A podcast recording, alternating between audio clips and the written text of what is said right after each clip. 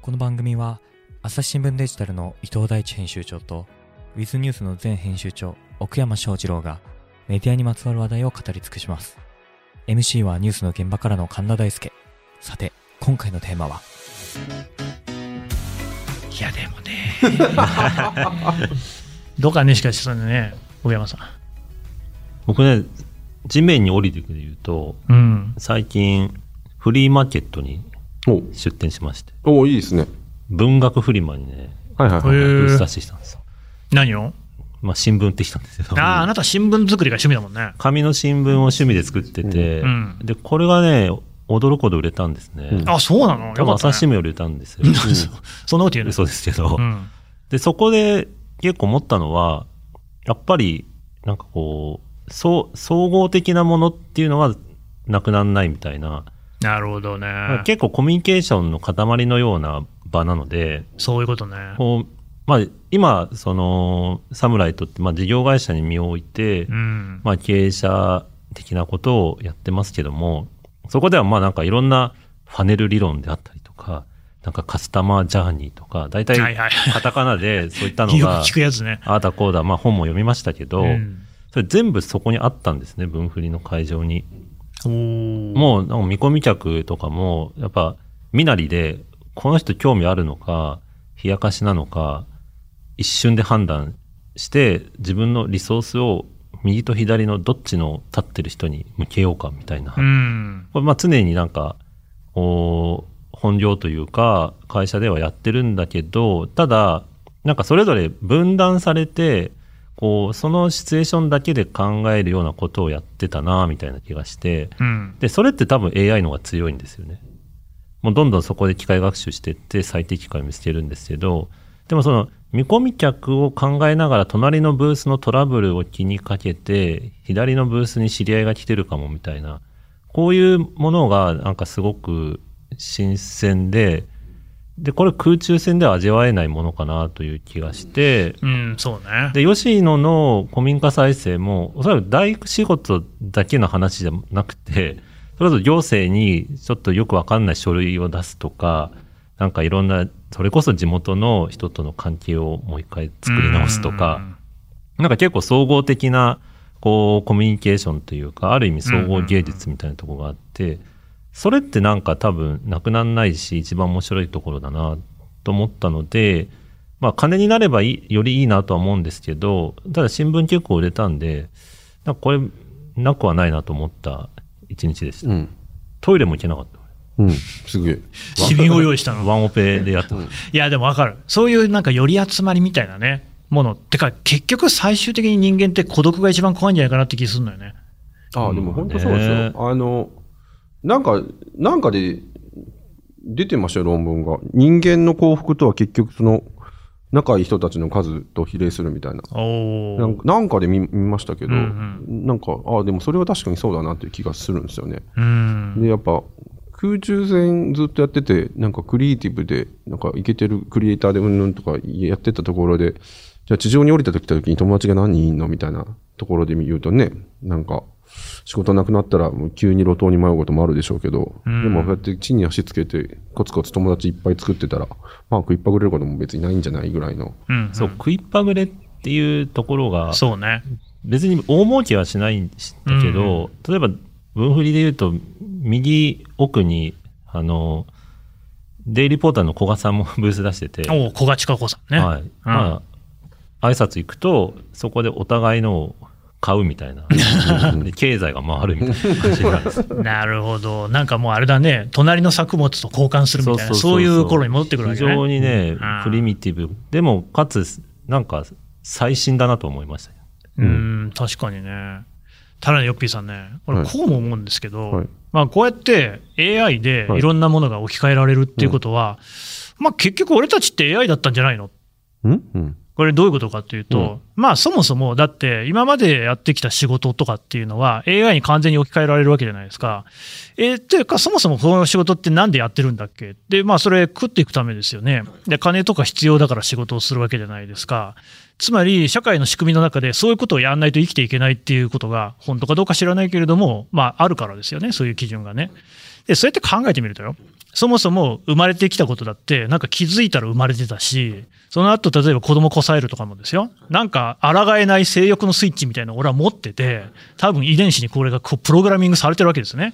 そのアルゴリズムに基づいて、性的な衝動が起き、はいえー妻をめとって子供を作りっていうことがあって、人間としてね、その社会をこう形作っていくわけじゃないですか。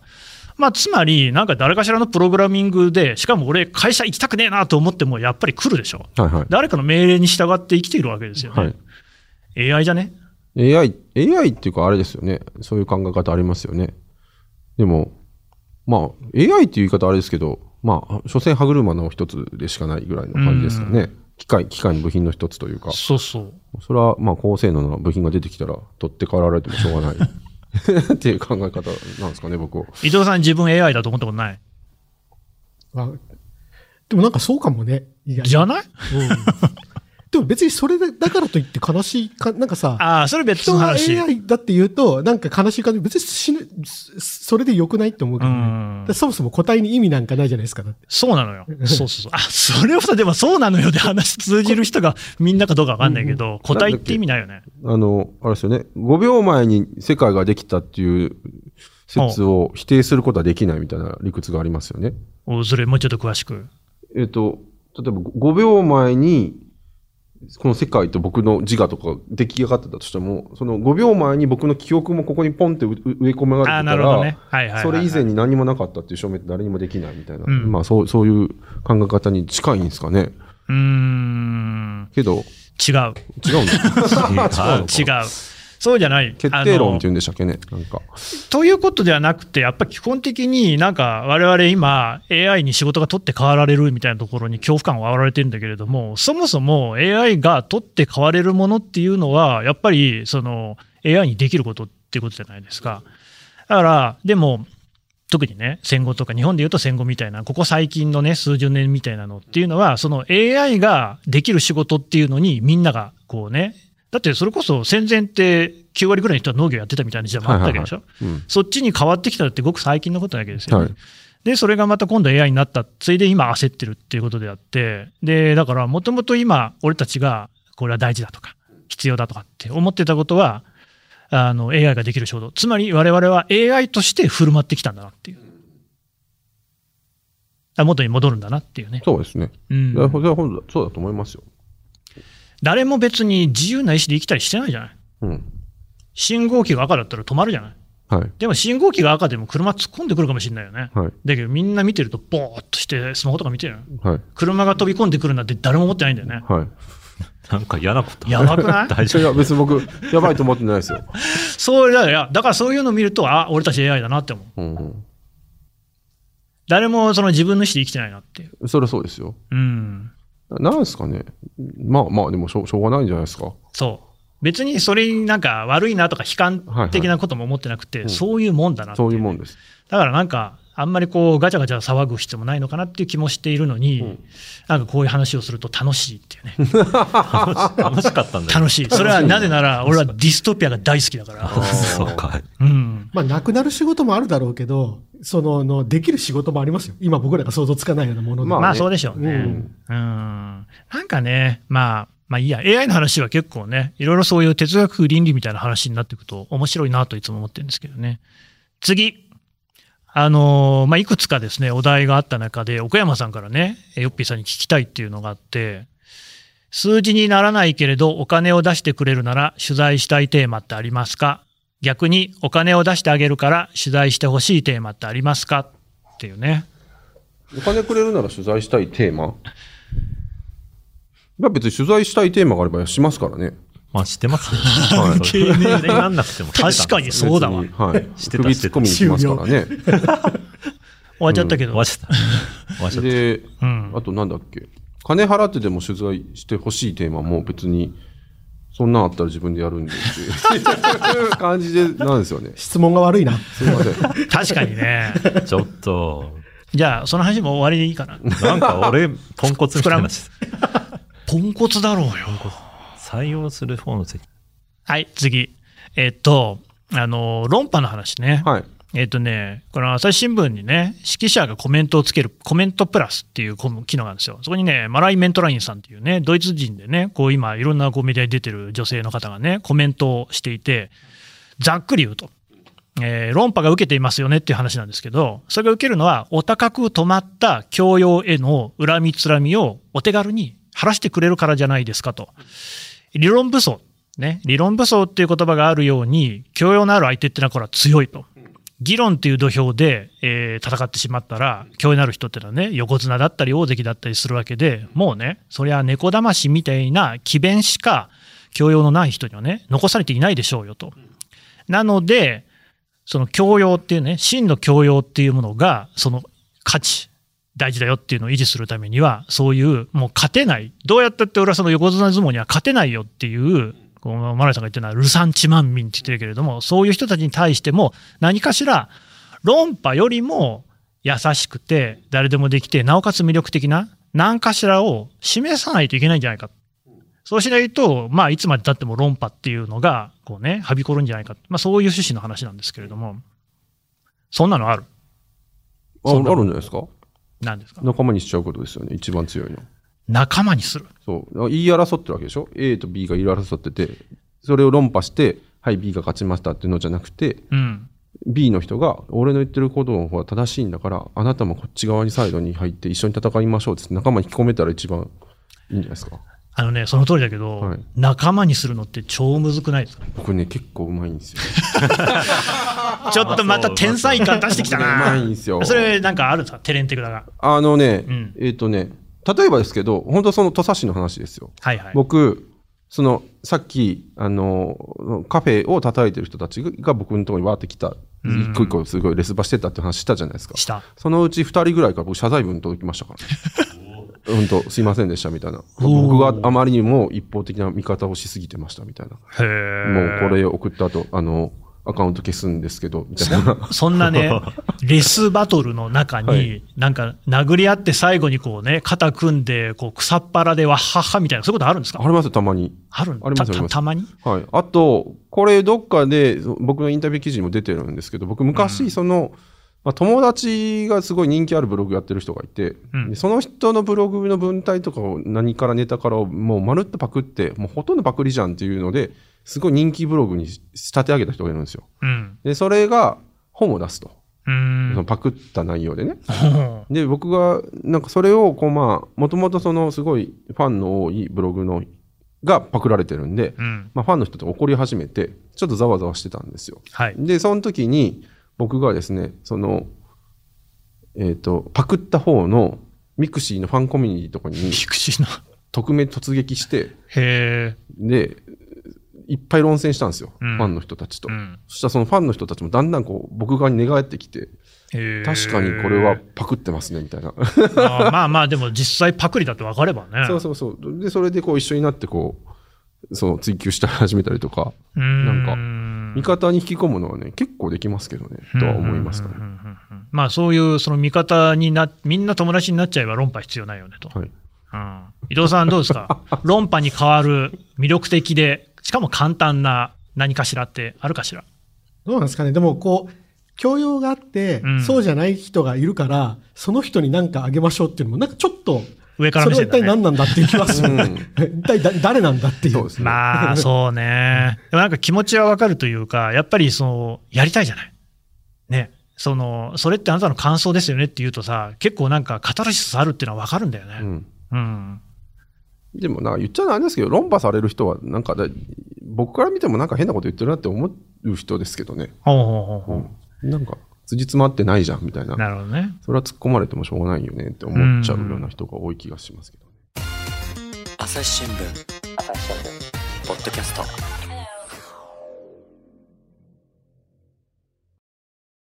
忙しい時でも大事なニュースはチェックしたいそれなら朝日新聞デジタルの紙面ビューアーとポッドキャストはどう紙面なら見出しの大きさで大事なニュースが一目でわかるしポッドキャストは通勤中でもながら聞きできるよいつでもどこでも朝日新聞どうですか、奥山さん。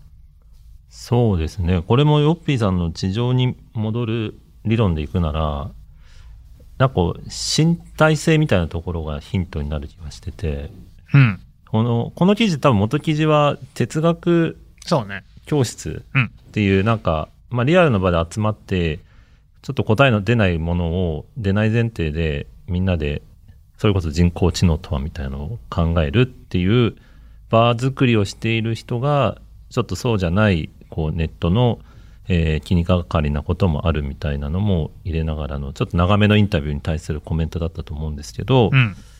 でもその哲学対話の教室も身体性を多分土台にしていてリアルであって、まあ、記事でもありましたけど仕草とかなんかちょっとした間の置き方とかもひっくるめてコミュニケーションだと言っていてでこの論破っていうところと違うかもしれないんですがその哲学対話の人たちとは違う場所にいるという意味で例えばそのラップみたいなこうラップコミュニティ呂っ布ていカうルのマ。はこのその教養っていうのを言い出すとさっきの伊藤さんと同じなんか持ってる持ってないで上下みたいになるのはうんあまりこう乱暴だなとは思いつつ、うんうんうん。ただまあ一生のこうグループではないみたいなところがあるように見えて実はつながってるとこもあるなと思ってなんか身体性というかすごくこうスポーツ的にそういうのをやってうん。答えを出すことが目的じゃなくてそのうんうんうんうん過程みたいなのをみんなで楽しもうぜっ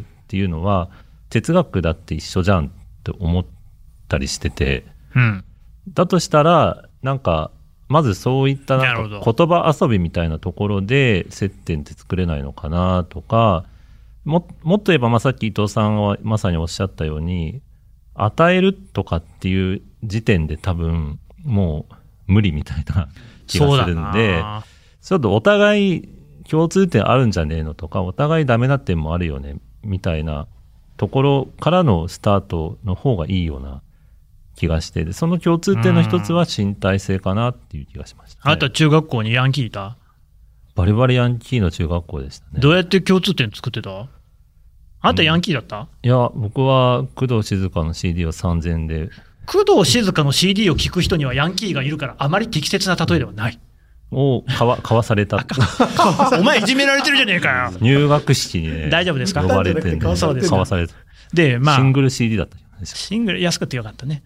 で、いや、工藤静香さん名曲たくさんありますからね。いや工藤静香さんは悪くないいんじゃないですか聞いてくださいよね。で、だからじゃあヤンキーがじゃなかったよね。で、ヤンキーいたよね。ヤンキーいたそれ、どういうふうにあのコミュニケーション取ってたヤンキーとのコミュニケーションはね、うん。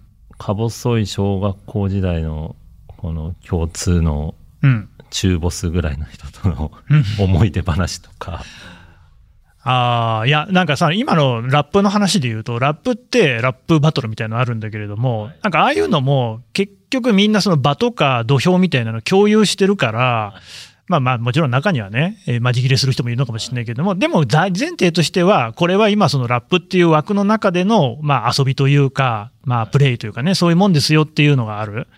で、議論も本当はそうじゃない。はい。うん。ディベートとかそうだよね。あれなんかそう完です全ねに僕がこっちになりますみたいなのは、本当に思ってることとは違ってもそれでね、ちゃんとやんなきゃいけないっていう話じゃない。はい。そういう場の共有みたいなのっていうのがしかしさ、うん。結構今難しいんじゃねえかっていう。まあ、それこそ分断化みたいなのが同世代でも生まれてるんだとしたら、まあ今、話しながら思い出したのはプロレスでしたね、私の時。だ大丈夫プロレスとかも俺いじめに転嫁するよ。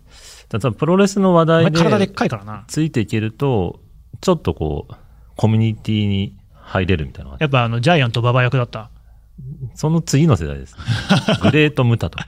それぐらいです。あ、そう、闘魂三重士とかその辺。辺で、まあ、そんなに詳しくはなくて、私はもう生存戦略としてプロレスを学んだんで、 わかるわ。ただまあ、その辺の歩み寄りっていうのがもしかしたらこの記事につながるのかわかんないですけど、うーん。まあ、ちょっと、今だと、どっちも同じこと言ってんじゃないかなっていう気はしちゃいます。なるほどね。教養確人かにもねう論破がなんか、かっこ悪いっていうか、頭悪いみたいに、本音では思ってにじめで出ていませんかうーん。そうね。なんかこう、ソーシャルメディアとかで明らかになったのって、本当にさっきの地上に戻るの話じゃないけど、うん。別に世の中全員の人とコミュニケーション取ったり仲良くなくてもよくないっていう。全出然た必要ないのかもね。全そう、やっぱりそれよりかは、本当に身の回りのひよくなんとかの法則って150人ぐらいなんですよね。大体本当に関わりのある人たちってあ、。そうなんだ。うん。だそそのいろんなコミュニティで。うんでそこをしっかりししとけばよくないって話で、多分それってそこを超えた人たちとどう話をするんですかっていう,、うんうんうんうんいうことだとは思うんですけど、まあ話をすればいいと思うけもういどい、かなとうんその人たちを変える必要なくないですかそれはそうだよね。うん変わんないしね。変わんないし。変える必要もなくないですかっていう。そうだ。ね。だからそういう人とじゃあどういう対話の回路を取っていくのかっていうところがね、そうそうそう。難しいねそっち、まあそっちの方がより建設的かなと。うーん、ヨッピーさんとかその辺うまそうですよね。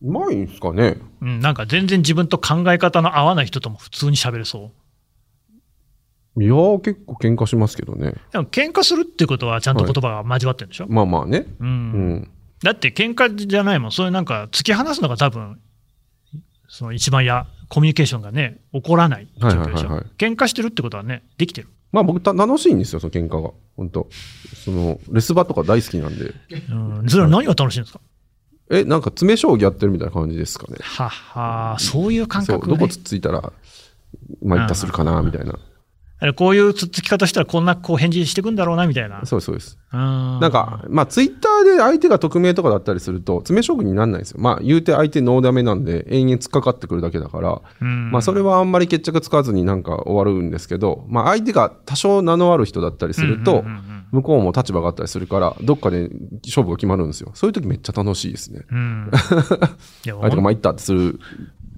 それはでも、そうなのかも。それをやってるっていうのは、やっぱちゃんとコミュニケーション取れてる。なんですかね。これでコミュニケーションだもん。はいはい。もちろん、ねもちろん。はい。そうですね。てか、じゃあみんなレスバをすればいいね。いや、そんなことな いです。いいです別に万あ人を僕がすちょるっと、それはおかしいだけな んで。ああ、まあ、そうなのよね。はいなんかあれですよね、このね、えーいつも3人でやってるんですけど、メンツヨ3人って言われてるんですけど、んあなたも大概メンツヨだよね。メンタル強いですよ、多分。それはもう生まれつき生まれつきですね。あーなんかここでこうなったみたいな、なんか素地とかあるんですかいや、ないです、何にも。ただ、ただ、なんか、だって俺悪くないじゃんっていう気持ちだけでずっと生きてますよ、多 分。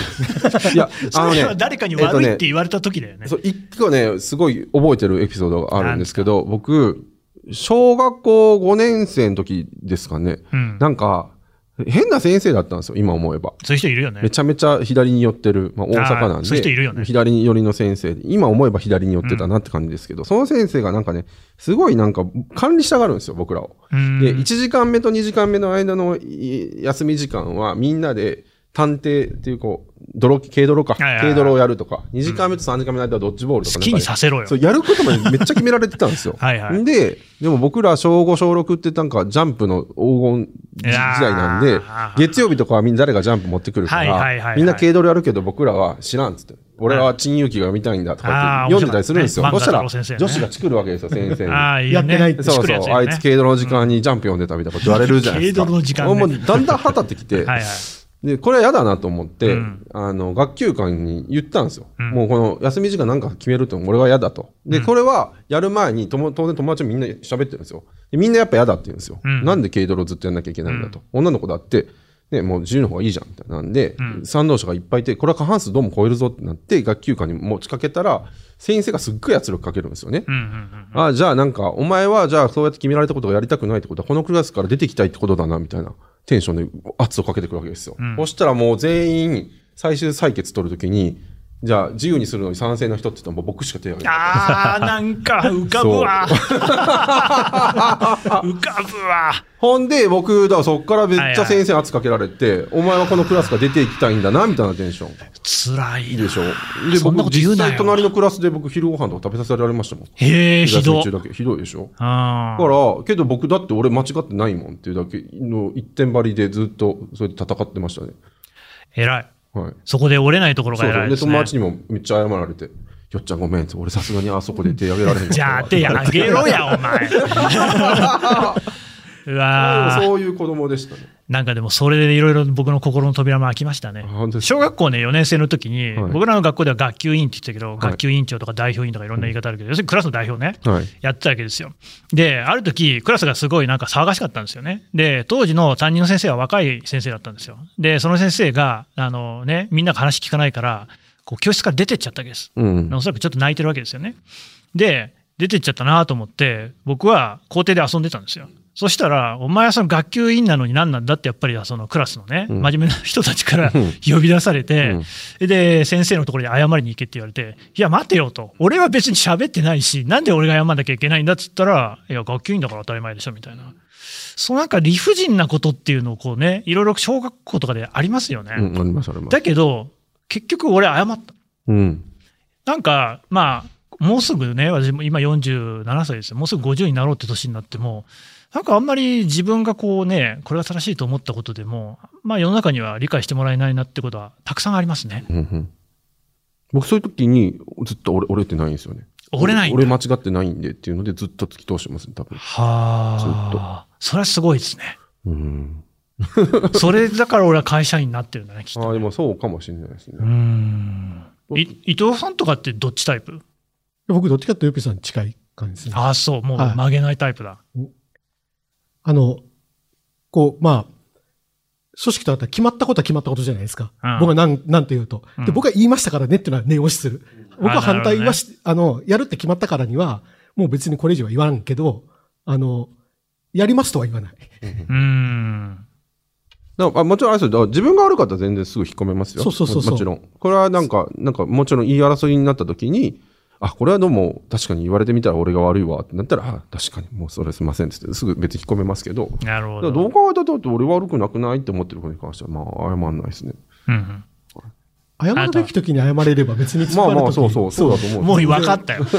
上山さんは私は二枚舌ですね。ああ、いいね。ちょっと聞かせてくださいよ。う。いまいち二枚舌エピソード。まあ、やりたいことを隠して、あ、いいっすね、それ、みたいおな。おあ、。それダメっすね。って言いながら、まあ、ちょっとやりたいことを進めるってパターンが多かったんですけど、今の職場はちょっとそれが通用しなくてですね。んそうなのちょっと魔法が解けてしまって。魔法、魔法、ずいぶんだ長い間魔法かけられてたでなも。朝日新聞ちょろかったなっていう。ちょね今聞きましたか、皆さん。朝日新聞ちょろかっちょた。ろかったですね、よこれいただきましたけれども。あ、そ侍う。厳しいです。やっぱ厳しい。まあ、みんな数字をね、背負って生きてそまうすだよんでね。。え、そうするとどうしてんのだから、押し切られますね。